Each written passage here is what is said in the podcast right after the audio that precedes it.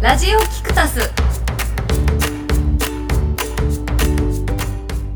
皆さんこんにちは竹井ひろなですこんにちは佐藤真一です。早川洋平です、えー、皆様、えー、夏休みの午後ですがいかがお過ごしでしょなうなんかてなんなんなんてなんてなんて、はい、いやなんとなく曜日言おうと思ったんですけど曜日は言わないでおきましたが、はい、よくわからないスタートですいません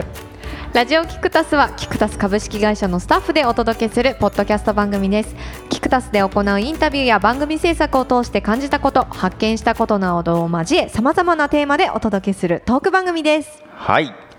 三十六回目かな。はい36回目です早いっすね早い36回しかも1回5分とかじゃなくて1回30分ぐらいのものを36回って結構ですよああまあまあそうですよ。石平さんの番組リニューアルする前1回6分ぐらいだったからうん。すでにもうすなんていうの総録音時間は石平さん超えてるかもしれませんちょっと計算してないんでよくわかり ませんがえ今度新しくなって長くなるの？はい、武井宏奈が入ったことによって、あそれ長くなるわ。 6分から6分 から30分になりました。ラジオそれは長くる。なるわ。いやでもなんかイラさんはわかんないですけど結構盛り上がりましたよ盛ねり上がります。武井宏奈のホワイぶりがそちらの方でもありますの で、そちらもえぜひ楽しんで。それは何？やっぱイラさんは楽しんでるの？楽しんでると思いますよ。いいねいいねはただやっぱりねイラさんをもってしてでも、ん初回はね、うんあのやっぱりみんなこうまだ測ってる感じあってそうですねガチガチいやだからそりゃそうでしょだか私はもうらあのやっぱりそれこそ1年ぐらいやったらもっと緩くなあるーし、ね武井宏のただね逆にあの番組だとお俺がねちょっとまだ戸惑ったとか正直あるなんで？いや俺必要ないんじゃないみたいなえー、あー必要そういうこと必要えそうそそううえ俺ちょっと時間とか気にする逆に余裕が出てきて逆でにも落ち着かないみた いなある意味イラさんもでも人ブラッ増えクると苦手だね。そうそうブラック早川イラさんもっと引き求出めしてたがってたそようね求めてるからただこのくらいのブラック早川だと今までそんな出してないもんね。んイあラでさんのも前全では。然出してないですよ飯田さんがホワイト早川だからそううんこのこのくらいのブラック早川でも多分イラさんにはまだ足りないと思うあそうなでんでもす、ね、このくらいまだ出せてないかまだ出せてない気がする聞いてる感じ出てないけど。出せてないってほらい位置づけが違うからあっちの番組あーだと佐藤的な役割なんだうんそうだね。そうですねだそうですねまあイラさんがメインだからね。でもいいよね武井宏はどっちにしてもホワイっぷりをもう思う存分すごいねもっとも発う揮したど方がこいいによ行ってもこのキャラみたいな、 大丈夫聞いてみてくださいいすごいですよ初回からもうもいや俺聞いて聞いたよう。もう暴露しまくってるでしょだっていろいだってろ聞いた聞いた聞いた、そありがとうございま編す集前のやつも聞いたもんだってあそうかそうかそうねそうそうそうまあそれもねこの場所でやってます んで今後こちらでもホワイっぷりを発揮してもらいたいと思います さあ今日のメインテーマははい なんか仕切ってんじゃんは、はい いあの私のテーマですね、はいビジネストピックスなんですそうがかビジネスもあったんですねこの番組本当ですね一応ビジネスもあるらしいですマジでラジオっぽくなってき結た構ちゃんと入れてるよ、俺は毎あ回りがとう毎ござ回さすがはい タイトル変えずにね、はい、うんありがとうございますえっ、とですね今日のテーマ、えっと YouTube でポッドキャストって聞けるおまさにですねおーテーマちょうどね今、はい今月からはい映像もちょっと撮ってますけども、はい YouTube でポッドキャストを流してる人いるじゃないですかどういうことですかいいですいいです YouTube でポそのッ質問ドしキてくだャストを流すってなんかポッドキャストを配信してる人でなんかた絵絵だけをつけてさうんうん動画じゃなくて、まあ、動画にしないとアップできないから音声に絵をつけて YouTube にアップしてる人いるのよでうんとね私がちょっと前にえっとスライドショーみたいなもんで、まあ、スライドしないけどあのね、ロバート・プラントっていうアーティストがいるのね、イギリスの、レッド・ゼッペリンっていうバンドのボーカルだった人なんですうんうんうんはいが、が、ポッドキャストを始めたんですよ、今年へえで、どこで聞けるかっていうので、えっと、アップル、グーグル、はいスポティファイ、YouTube ってあったんですよ。はいはいいやいや、YouTube はポッドキャストじゃないだろううんそうですよねと思ったら、結構そういう人がいるのよ。あ音声だけ流してる人ってことですかそそうポあポッドキャストっていう体で YouTube でも聞けますよってやつ、れ YouTube じゃないのそう YouTube だよでもポッドキャストってあのポッドキャストっていうあのだからメディア通すからポポッッドドキキャストなんですよねそうそうアプリとは違うんだけど、はいけど意外となんかほ本来ポッドキャストってさ更新する仕組みがあって昔の RSS リーダーの音声版みたいな感じで来るんだけど、もうそそれとは違うんだけどけど YouTube も、ね、更新されたら通知が来たりするんじゃんはいはいはい登録しとけば、うんうんだから機能的に言えばポッドキャストに近いことできるんだよね、うーんでででそうそうそう俺の今このやってるヘッドホンこれこれ、うんうんうんはいちょっと壊れてさへえなんか片方なんかポコってなんか取れてあらら線ららがむき出しになっててさまあこれこれ今年1月1日に福袋でまああれかあ福袋の福袋かもう5年ぐらい使ってんのかとあ思っまだねえ1年経ってねえよと思ってうんうんうんでどうわーどうしようこれですげえ気に入ってるからさどうしようかなまた買おうかなとか思ってメーカーのサイト見てたのよ、はいはそいしたらねあのこれスカルキャンディっていうメーカーなのねアメリカでは結構有名なヘッドホへンーイヤホンのメーカーなんだけど、おーはいうんスカルキャンディのサイト行ったら下に「ポッドキャスト」ってあるのよ、へえあポッドキャストってんだと思ってそしたらアップルグーグル YouTube だねてへーえどういうことそのメーカーが番組持ってるってことそうポッドキャスト番組やってんのへーでアップルのところ見るじゃないそれとアップルのページ出るじゃないはいけどそこから登録できないのよ iTunes とあかーそうか Apple そうか Podcast を起動しないといはい面倒くさいなと思って、うんうんじゃあ Google 見ると Google もそこから登録はできないのよあそうなんですねそれに Google のポッドキャストアプリって iPhone じゃ聞けないから、うんうんうんうんで YouTube 行ったら映像付きなのよ喋ってんだよへえこうやって収録収録してはい音声だけはアップルだかそそっちに流してるのねあれ一番聞きやすいの YouTube だぞと思ってそこだとすぐ登録できるじゃないるほどはいはいで確かにパソコンで見て YouTube で登録したら iPhone でもまあ YouTube で見たら登録されてるじゃないうんうんうんうんうんへ確かえと思ってあそこ人とやっぱ目線が違いますねそういう視点なんだでポッでよくよく見るとポッドキャストっていう体で YouTube をプラットフォームとしてる人が結構増えたのねへえなんかラジオ感覚で YouTube 使ってる人も非結常構いにま多いすねよね増えてきまくってる感じうねんそうなので俺ちょっとねプライベートのポッドキャストを10ヶ月ぐらい休んでたんだけおど再開したんですよもう十何年やってたやつんはいでちょっと今までその動画あんま興味なかったんで,、うんで YouTube も普段全然見ないんではいまあいいやと思ってたけど、まあ、そんな状況でポッドキャストで YouTube やってる人がいるんでまあ嫌だ嫌だ嫌いっつってもしょうがないなと思ってやってみたんです嫌だ嫌だも好きのうちって言いますからねじゃないけど違うこれやってみたんですで今 YouTube にアップしたんです、んうんうんアップして分かったことはいろいろありまして、はい動画って重いねまずそこですねまあ10倍ですからね少あなくとものーちょっと1時間ぐらい喋ってるんだけどさそこ一人で、うん音声はね音声もだまあ音質も曲流してるからまあまあよくしててあの音声も60メガぐらいあったのよ、まあ、60メガってとはいえねそんくらいだよね多いなと思って、はいけどまあ YouTube アップ用にちょっと動画で書き出そうと編集して書き出そうとしたら50ギガぐらいになってさ、はい本当本へえ50ギガギ ガまあ YouTube アップしたらすごい YouTube でいや軽くしてくれるんだけどね、はいはいこんなにと思って確かにえ YouTuber とかって毎日これ編集してんのとか思いながらさうんでアップしてで思ったのがその音声でさ当はいあのポッドキャストアプリだったら、まあ、ダウンロードして聞けるじゃない、うんうんでダウンロードしちゃえば、まあ、ストレスなく聞けるよねそうですねけど外とかでうっかりさストリーミングで聞こうと思ったらさ重いのようんうんうんそうですよねしかも1時間もあったらさ、はいはいダウンロードじゃなところどころ途切れ途切れになったりするのよ、うんうんで YouTube はさ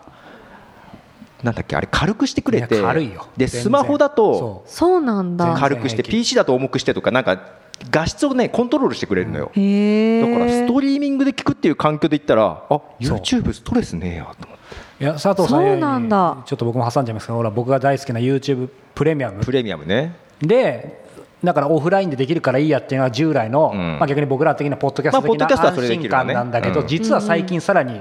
今の話その通りでもうオフラインすら最近実はあんまやってなくてスあートリーミングでも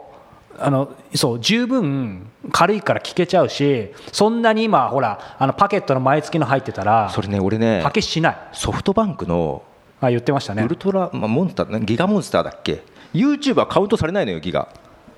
見見放題なのなんでなんいでくつかねあるのよあるね YouTube そとういかう YouTube 見放題みたいなのあるね、 SNS とかねだから YouTube 俺全然パケット使わないのよそっかそうなるとさ全然ダウンロードする必要ないのよ確かにいやでもさ今 iPhone でさ最近だから僕あえてストリーミングも全然気にしないでやってんのね、うん結構 YouTube 見てるんですけどで、えーまあ、今月まだね、え2週間ぐらいしか経ってないですけどやっぱり3ギガしか使ってない、うん他のスマホも、へーでほら30ギガぐらいが今結構普通に好き使えるから、いや俺も50ギガあるからさ全然余裕なんだよねわあそうなんででもす逆に言うとね日村さんなんかそういうほらあの僕らといろいろ仕事するようになってからポッドキャストとかダウンロードってあれだから逆にそんな概念自体がないんじゃないストリーミングが普通だったんじゃないのそんなことないのごめんなさいストリーミングって何でしたっけ違いはでしょだからその違いです YouTube 普通に外で見るでしょスマホで見るってことだよねうん、で行くとさやっぱりあのずっと開いてなきゃいけないのはちょっとストレスはあるんだよでしょ、うんでどっちにしてもやっぱポッドキャストアプリの方が便利なこともあるのよ、まあ、特にそっちをずっとね使ってるからななんかなんかスピードコントロールもまあ YouTube もできるけどあのボーカルブーストあの喋ってる声のとこだけ音質を上げて、うん音を大きくしてえ聞きやすくしてくれる機能とかポッドキャストアプリがものによってはあるのよえー、そうなんだ。だから車の中で聞くときにポッドキャスト聞きにくいなって時あるんだけどあーそはいはいはいはいれブーストすると車の中でも聞けたりとかれはすごいへーすごい。あとなんかプレイリストでその自動的にダウンロードしてくれるのね、うんうん。だから電波悪いとこ行ってもストリーミングねな逆に言うと電波がないとこ行っても聞けるんだけど、例えば俺いっぱいポッドキャスト購読してるからさ全部ダウンロードされると困るから最新の1件だけダウンロードしといて、うんうんうん。新しいの出たら古いやつはもう勝手にもうななくダウンロードからなくすみたいな設定とか細かいのができるのはポッドキャストアプリで、それはそれですごく便利だしやっぱり YouTube と聞くだけだったらそっちの方がいいんだけどただやってみたら YouTube は YouTube でストリーミングだったらいいねと思ううんうんうんで早川さんがねなんはかいプレミアム使ってる、まあまあこれ確かにそれに入ったらもっと聞きやすくなるだろうなとは思ったそうそうだから今いや俺は逆にそうあんまり最近なくても意外といけるかなってあるけどまあ入っとくに越したことないですねその月だから1000円の価値が俺はあると思ってそるうそのダウンロードできるオフラインで聞けるのよりもバックグラウンドでしょそうそうバックグラウンド、うんそってことになりますよね今の話ですそうかもしれないそれはマストだなあれがあるとずっと確かに聞けるよねとは思うね、でもそうすると話ちょっと若干変わるけどやっぱ何が課金の価値になるかってわからないねわかんないただた確かだにバックグラウンドってだけにみんなだからある意味ああそれだけに1000円ね人によってはそれで払っちゃうポッドキャストで当たり前のことに、でも変な感じじゃないですかそれねバックグラウンドに1000円払うってああね本当にもともとは多分そんなに難しいことじゃないですよね、きっと。だからさっき言ってたそのイイヤホンメーカーのさスカルキャンディのやつはだから一番 YouTube が登録しやすかったから YouTube で見て映像を見てああ英語だから分かんないけどまあ面白いなと思って改めてポッドキャストアプリで探して結局ポッドキャストアプリで聞いてんだけど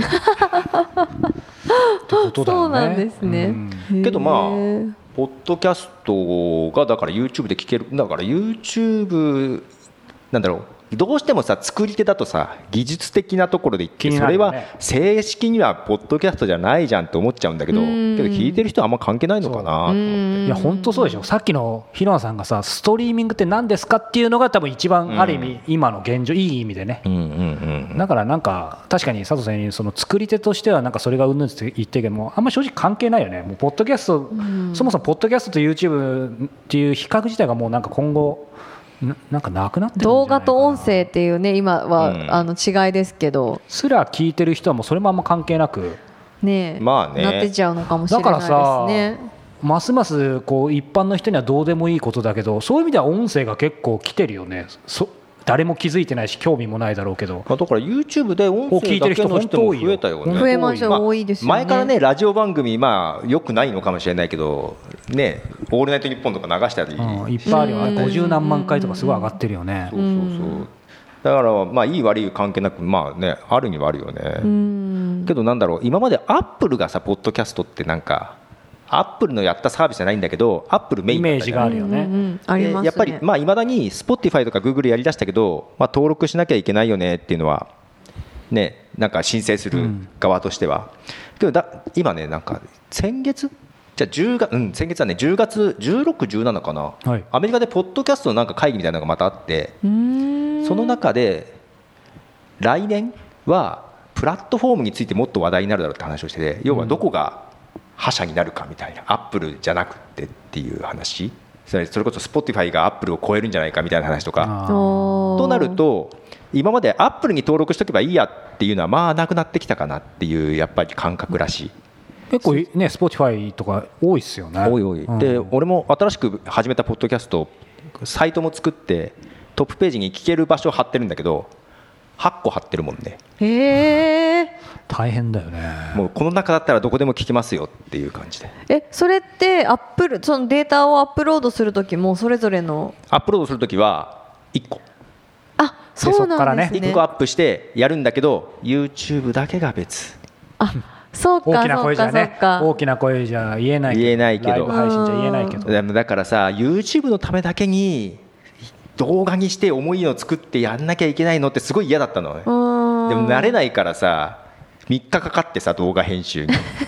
いやでも見たけど本当にもうクオリティめちゃくちゃ高かったですよアッねプしたけどでただやってみてああなるほどこれは便利なところもあるなとは確かに思ってたようーんそっかで今の話でいくと面白いのが、まあ、ちょっとこう今最近ね僕も、まあ、YouTube もそうですしその動画のプラットフォームでいろいろ研究というかちょっと趣味も講じて、まあこうやって配信もしてるしねそう調べてるんですけどあのニニコ動とかもあるじゃないですか。あでーニコ動の人とたまたまちょっとあのお話伺う機会があっていろいろ聞くおうと逆に、えー、と映像で、うんまあ、ニコ動当然ですけど映像ありきじゃないですかありきだよねそこでやってる人がこういう音声を聞く人も増えてきたからその配信者が映像ありきのものをエンコードして音声で抽出して別でやってるとか、あー、まあ、そっちの方が音質は置いといてそっちの方うんうんがそう今の何が言いたいかというと、まあ、まだ楽だよね。音声だけでやってる人が今の佐藤さんみたいに映像もやると何か紙かぶせなきゃいけないみたいなうんうんうんうん面倒くさいよ楽かね。なけどさなんか思うんだけど映像をまあねやってる人でそれ聞いてるだけだとさ分かんないことが分かんないって言ったらねいや多分やってる方もこ今回もさそう進めあー方変わってくるそうそうよ変わりますよねこれ見ればわかるでしょみたいなこと言わなくていいこと言うカメラを意識しちゃってるけどさ、うんもうやってる人はもう見る見てもらうこと前提で喋ってるから違うと思そうそうそうそう音声だけ抽出音だけで聞くっていうのはすると確ちょかっにとねだからどっちがありきかでやっぱ全然違うと思いますよね。あと音質のクオリティもさ違うと思う映像があるよりももうちょっと気を使わなきゃいけないみんな耳だけでで行くからね。からうんうんうんうんだからそそこまで簡単かどうか分かんないかな、こだわらなきゃ簡単だけどでもまたそこにさらにうんどんどんマニアックになってけどほら佐藤さんと前話したのが映像こそんまた逆なんだけどいや音質ね結構大事にっていうのもあるし見てる人も音質い気になやっそたりれだから昔からなんだろうこうイベントとかやっててライブ、まあ、一応カメラでライブ配信とかするけど、はいやっぱり一番文句が出るのは音なんだよね聞こえませんとかへーあねーノイズがとかねそっかそうだから結構音はその時からずっと重重要だ要だよねなと思ってて。うんそうなんだよね。結構なんだろうねそこら辺のだんだんボーダーラインはなくなってくるよね、はいはいどっちかっていうか両方に配信してとかう、んうんううんんそうなのけどなんかねこまあ俺はちゃんと編集してあげちゃったけど、はいどっかウェブサービスでさ MP3 でアップしたら勝手に画像をつけてアップし YouTube に直接アップしてくれるサービスとかあったよえー、そんなのもあこるれなら簡単だと思ったけどへーそのつけられる映像があ画像が嫌だったからややめたけどああでも面白いそろいうろあるんだねヒロさ本当ん、ですねほらこうちょっと今回おとなしいですけどその YouTube はまあずっとやってるじゃないですか逆に言うと先輩ですよ、そう私からしたらそういう意味ではいやいなやんか今日のトークの中で気になることはあります感じたことでもいいんですけどうーんなんでしょうねなんでしょうねていうか早川さんもやねねや早川さんもややっってる何をてるけど映像映像映像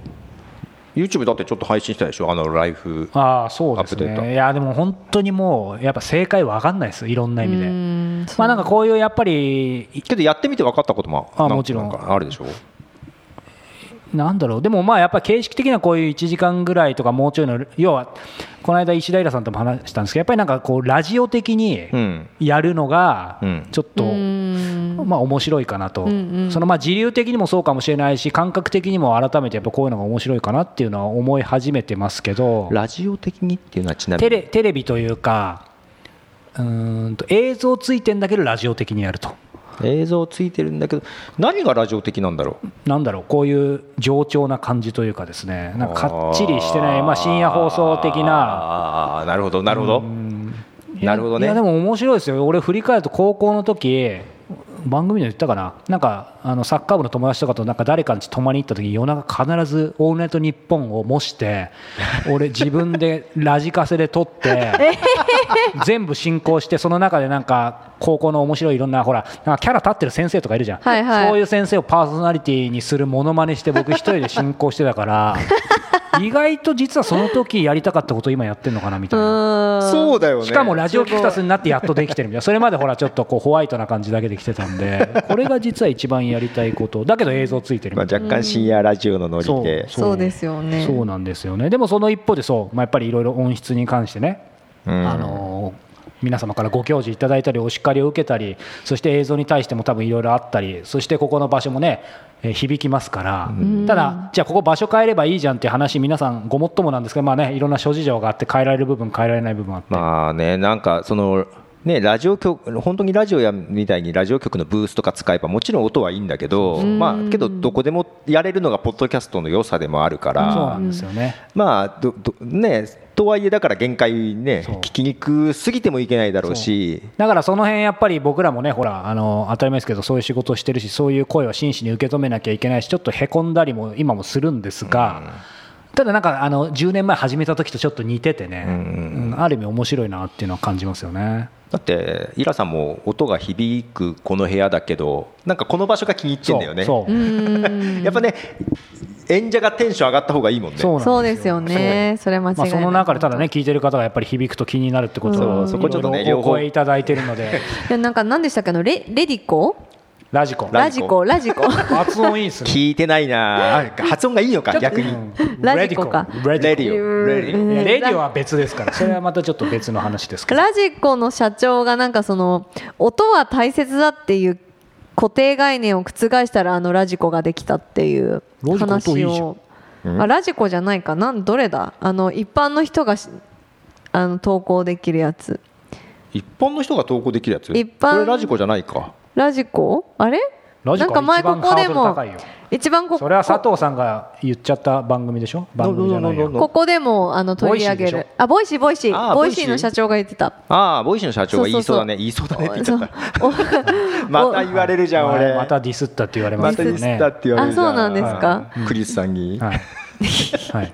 なんかあの音をその音が良くないとそのお客さんは聞いてくれないっていうその固定概念を覆したらボイシーができたみたいな話をしててそう実はそこまで音は重要じゃないっていうまたなんか物申したそうですよしんいちさふーんんあのまあその場ねにそれ回り回ってやっぱり大事っていうところもあるからまあ難しいよねでも気にしてない広野さんでもどうそのユーザーとしてはぶっちゃけあんまもうき音質がどうこうでこれみんなやめたとかそういうのないいやありますよ私はやっぱ気になっちゃうから、あのひその人の喋り方とかでも嫌になっちゃうあのわかるわかる例えばナビゲーターの人のその喋り方うのん口調とかであるよもね聞きたくなくなっちゃったりあすとるこ声とがあ残る念だったりとかね声がうんまあそうです口癖でねな、まあ、ずっとこれ言うなっていう人もいるけどはい うんそう俺でもす口ね癖いっぱいあるし私なもあるあるな口い癖やいやいやあのすごく気になる人がいるん ですよ、うんそれあは後りでますよね生配信そうです終ね了後に教えてもらいたいですけどそうだからさまあけど音ね、ボイスまあまあまあやめとこじゃあそれはまた、ね、いつかの非公開収録の時に言ってもらいましょうかねうあれけどどうなんだろうみんなどうなのかな何が音ボイシ音問題ーボイシーだって2人はそんな聞いてないでしょボイシーは聞いてないですまた聞いてないですね俺も最近あんま聞いてないでもいろんなプラットフォームありますからね、まあ、その辺の話をまたいつかマニアックですけどしてもいいかもしれないですねそうだ俺さあのーこ今回リニューアルするにあたりさはい佐藤さんの番組ねポッドキャストアプリをさはい iPhone と Android 含めて20個ぐらい試してんだよポッドキャストを聞くためのアプリっていっぱいあるんだよへえ俺多分ね20個ぐらい試してるすなごいぜなそんな試したそういういろんな人にのためにみんなにユーザーフレンドリーのためにですか、全部がねちょこっとずつ仕様が違ったりするからちゃんとこう聞けるかとか概要文がちゃんと見れるかとかあさあ偉いですねスキップできるようにしてるからそれがちゃんとできるかというのをねいろいろ試してこれできないんかこれできるんかみたいなあでも特に映像をつけるとね変わってきますしそもそも映像見れないの方が映像は YouTube で、でしか配信してないからあそもそもねま逆にたやそれはやどこうしでくもなるも んねそれははいということでね皆さん YouTube でもポッドキャストが聞けるやつもあるのであせっかくなんで佐藤さんの番組番宣してくださいよなんかね面倒くさくなってきたからいいやそのうち佐藤真一で調べても出ないよ出ねない出ない出ないよね出ない出ないじゃあそれ探してもらいましょうね気になる 人はあのね多分ねツイッターでえーキクタスのハッシュタグから辿っていくと私が見つかるからめんどくさい説明してますねまあさりげない番宣ということでいいんじゃないですかはい、ではではラジオキクタスさて毎月ラジオキクタスでダイジェストを流しているインタビューマガジン「ライフアップデータアンリミテッド」ですがキクタスの無料メルマガに登録した方は1ヶ月無料で全コンテンツをお楽しみいただけますメルマガはキクタスのトップページメールマガジンからぜひ登録してみてくださいはい、12月はですね、えーこの番組のゲストで来ていただいた世界一周したえー二十歳のえー宮沢カレンさん、うんえーご登場いただいてますのでぜひそちら楽しんでもらえればなというふうに思ってますはいということで、えーラジオキタス、えー今週何回目だっけ26回目違うえ36 36回回目目でですすよよ 分かんなくなって36回目ありがとうございますえっ、と次あそうかもう11月いやいや12月ですよこれ配信される頃はそうかこれもう12月か、は12月かえじゃあ次の回が今年最後最後です日にちも後でちゃんと見ましょおうもう今これメリークリスマスぐらいかもしれない遅っ気づくのがマジか気づくのが遅っえ何日配信何日配信なんだろポッドキャストだとこういうのが分かんないですよねうこう収録もんだとねライブ配信だとそういうこと逆に気にし20ないえこれ毎週火曜日でしたっけ月月月あ月かあー惜しいな火曜日だったら31日だったのにえいつ違うよ29 12こ月これこれは16 23日ですねんこれいやこれ16だよあ16からだから次が23日だからククリリススマスマスクリスマスだイブイブですねイブイブですねじゃあ皆さんクリスマスイブイブにまたお会いしましょうさよならじゃあねさよなら